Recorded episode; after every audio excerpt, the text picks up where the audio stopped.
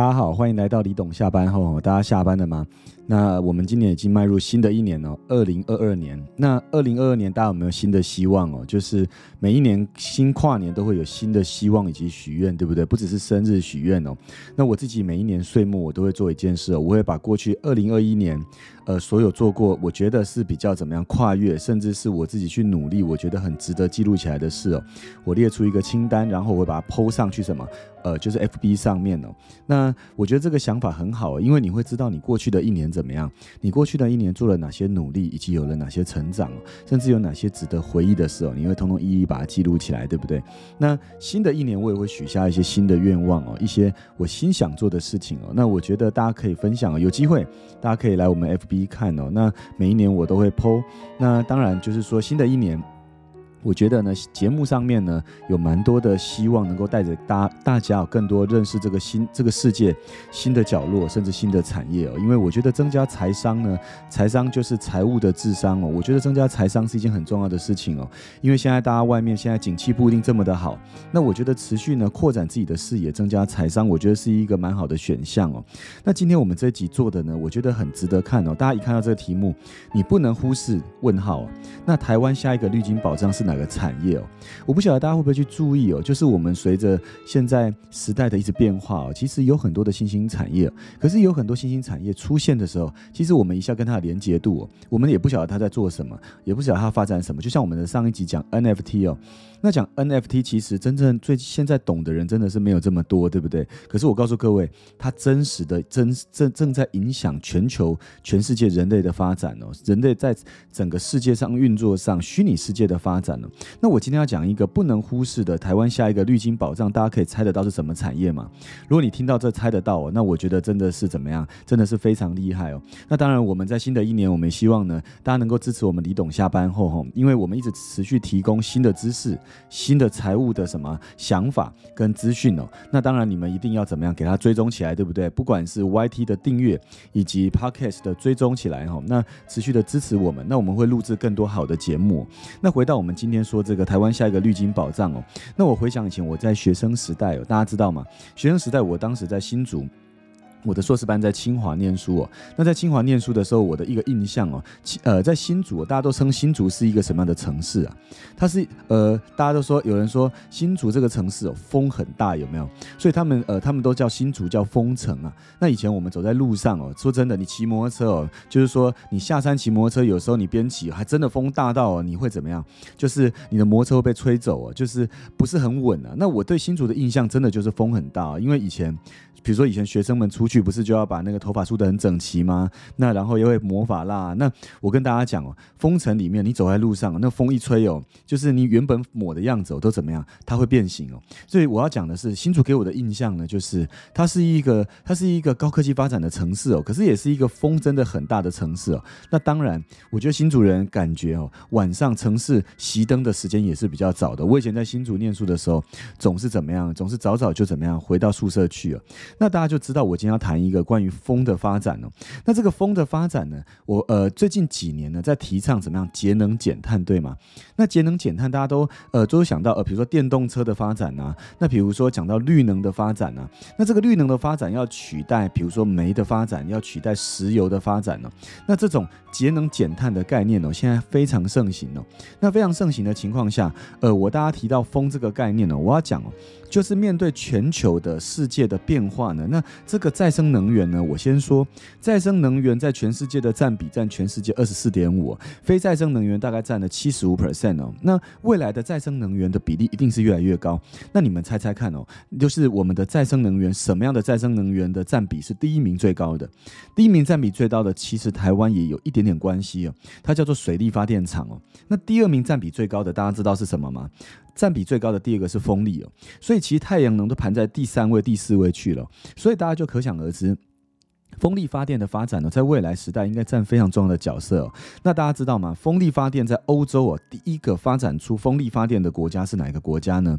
那这个国家呢，就是呃，我们大家想到风车哦，风车会想到哪一个？我告诉各位哦，离岸风力的发展是属于。丹麦这个国家以三十年经验的累积呢，提供全世界现在技术的资源哦。所以这一块呢发展最近都得到人们的关注。那讲到离岸的风电，就会有什么陆域的风电，对不对？盖在路上的跟盖在离岸的，那早期盖在路上的，大家就可以想象得到，像台湾地狭人稠啊，它适合盖路上的吗？其实它并不适合盖路上的，因为会与人争地，对不对？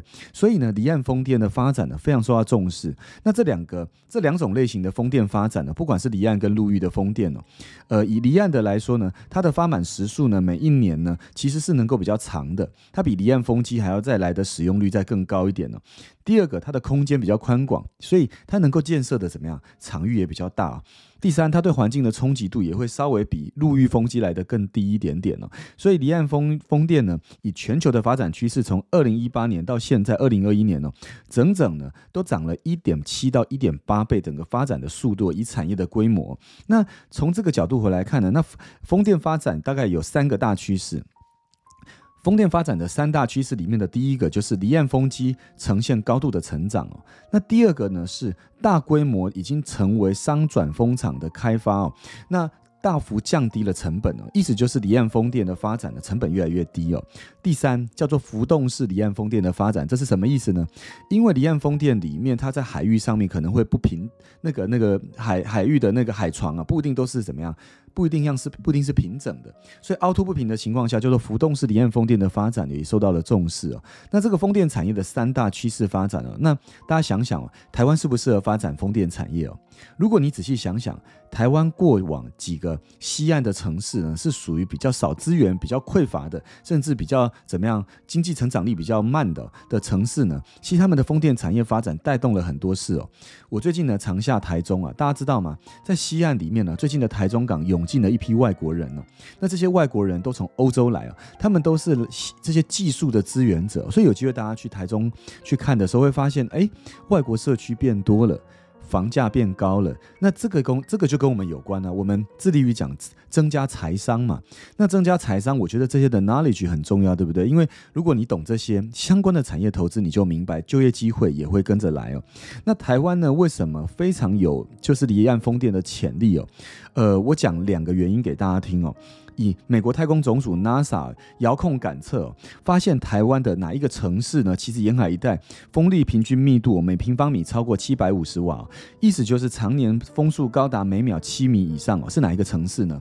我告诉各位，就是我们的彰化。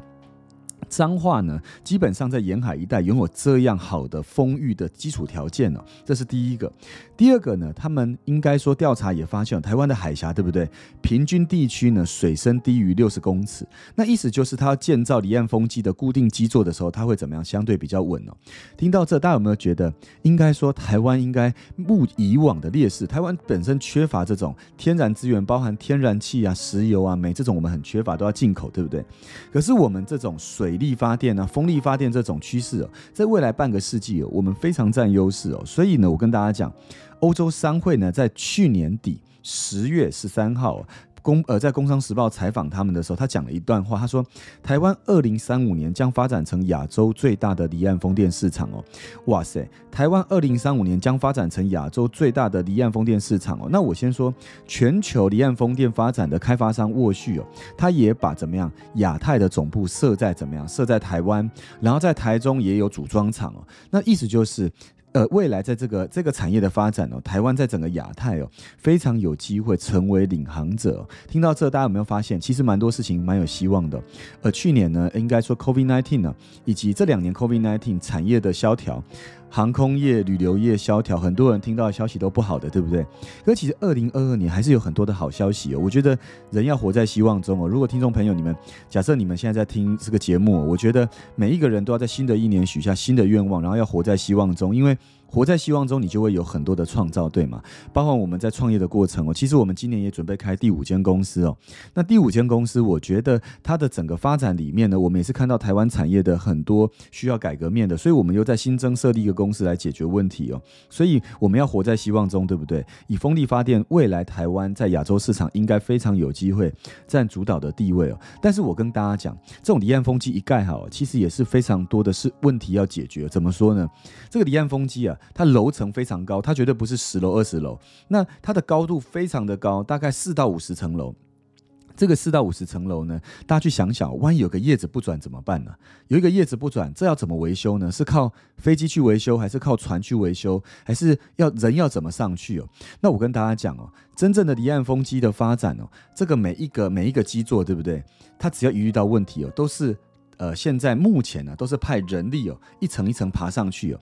然后我跟大家讲，爬上去基座了以后，大家看这张图哦，就这张图，维修人员呢在上面哦是没有任何保护措施的。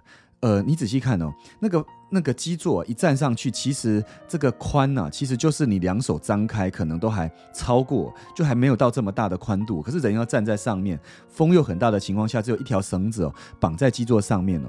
那各位有做过大怒神吗？你做过大怒神这种高度哦，我跟大家讲，还比这个再更高。然后人要在上面维修这个什么样？维修这个风机哦，有没有很惊人？我先说，台湾目前拥有这个执照的大概不超过三十人。那意思就是会有大量的人口需求啊，在这个技术上面呢，需要去考。这个证照啊，那当然也带来一些就业机会，对不对？那我觉得呢，这些都是怎么样发展过程中我们可以去看的。我们可以去了解一个产业发展，可以去看到这个商机，然后可以去看到这个机会哦。然后我们也可以怎么样去把握相关的投资，对吗？那我先说，离岸风电呢，其实在地方呢带来这些发展的机遇，可是其实对生态也带来一些影响哦。我举一个例来说，地方有一个产业非常受冲击，就是中彰中彰的地区沿海一带哦，其实是呃，那当地是非常多的渔民。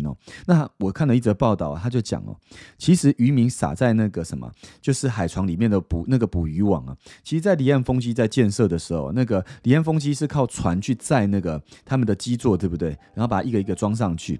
那这些船行驶过去后，这些地底下的这些渔网全部都是被勾破的。那我觉得渔民呢，其实他们受到的冲击非常的大。我觉得相关的配套措施也变得很重要，因为产业在转型嘛。那很多的渔民也就是出来抗议哦。那我进一步讲对生态系的冲击哦。第一个，呃，我们台湾呢，应该说。